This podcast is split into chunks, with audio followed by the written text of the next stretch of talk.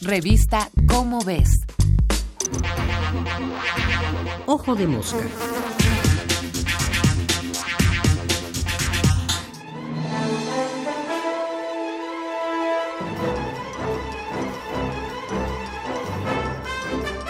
Nuestra especie ha logrado sobrevivir y ser exitosa gracias fundamentalmente a su intelecto, esa poderosa herramienta que le permite generar conocimiento sobre el mundo que la rodea.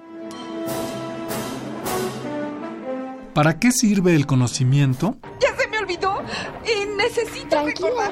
tranquila. Primero, para entender e interpretar el mundo. Luego, para tratar de predecirlo y controlarlo, y aumentar así nuestras probabilidades de supervivencia.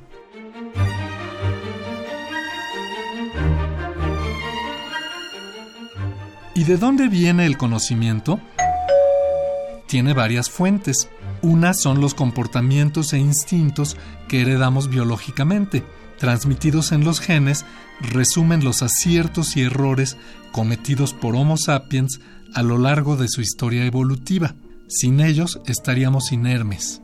Yo quiero ser hombre como tú y la ciudad gozar. Como hombre yo quiero vivir, ser tan mono me va a aburrir. Ah. Existe también el conocimiento revelado, aquel que un individuo posee sin saber de dónde proviene, pero que no puede ni necesita probar. La fe religiosa es el ejemplo más claro de este tipo de conocimiento, Lilo, Lilo, ¿por qué es tan importante? Pato controla el clima. que por su propia naturaleza no puede realmente ser comunicado ni verificado. El creyente no necesita pruebas ni argumentos para tener fe, solo sabe.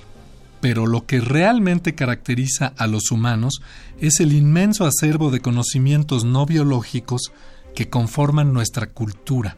Esos conocimientos no son heredados con los genes, cada individuo los tiene que ir adquiriendo, de su familia, los medios y la convivencia social, y sobre todo a través de la educación que recibe gracias al elaborado sistema escolar que hemos construido a lo largo de siglos, porque sería imposible que cada individuo descubriera por sí mismo todo lo que necesita para sobrevivir y funcionar en una sociedad moderna. ¿Qué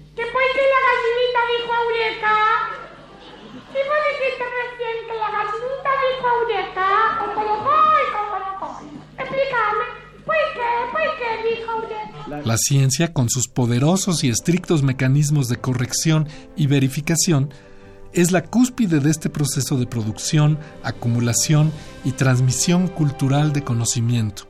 ¿Usted tampoco siente? Ojalá yo me hubiera atrevido a preguntar eso. Fíjate.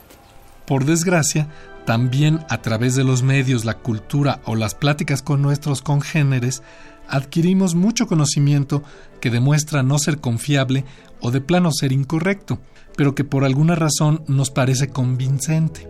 Es así como circulan los rumores, las supersticiones o las teorías de conspiración. No, sería inexacto suponer que no podría dejar de decir que no es casi parcialmente incorrecto. Sí sabes dónde está. La gran virtud de la ciencia es generar conocimiento confiable sobre la naturaleza, conocimiento verificable y verificado, riguroso, sustentado en evidencia y en argumentos lógicos, siempre corregible y elaborado para representar de la forma más cercana y fiel posible a la realidad.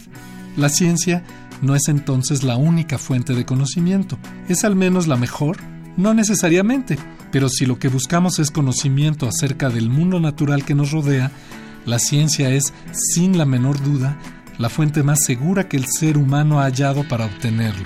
Un conocimiento que funciona al ser aplicado y que constantemente se refina y depura para ser cada vez más útil y confiable. No es poca cosa, si lo piensa uno bien. Este fue Martín Bonfil Olivera. Nos vemos el mes que entra en la revista Cómo ves con otro Ojo de Mosca.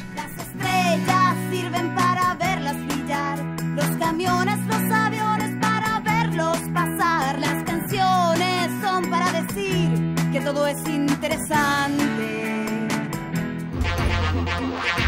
Ojo de mosca. Una producción de la Dirección General de Divulgación de la Ciencia.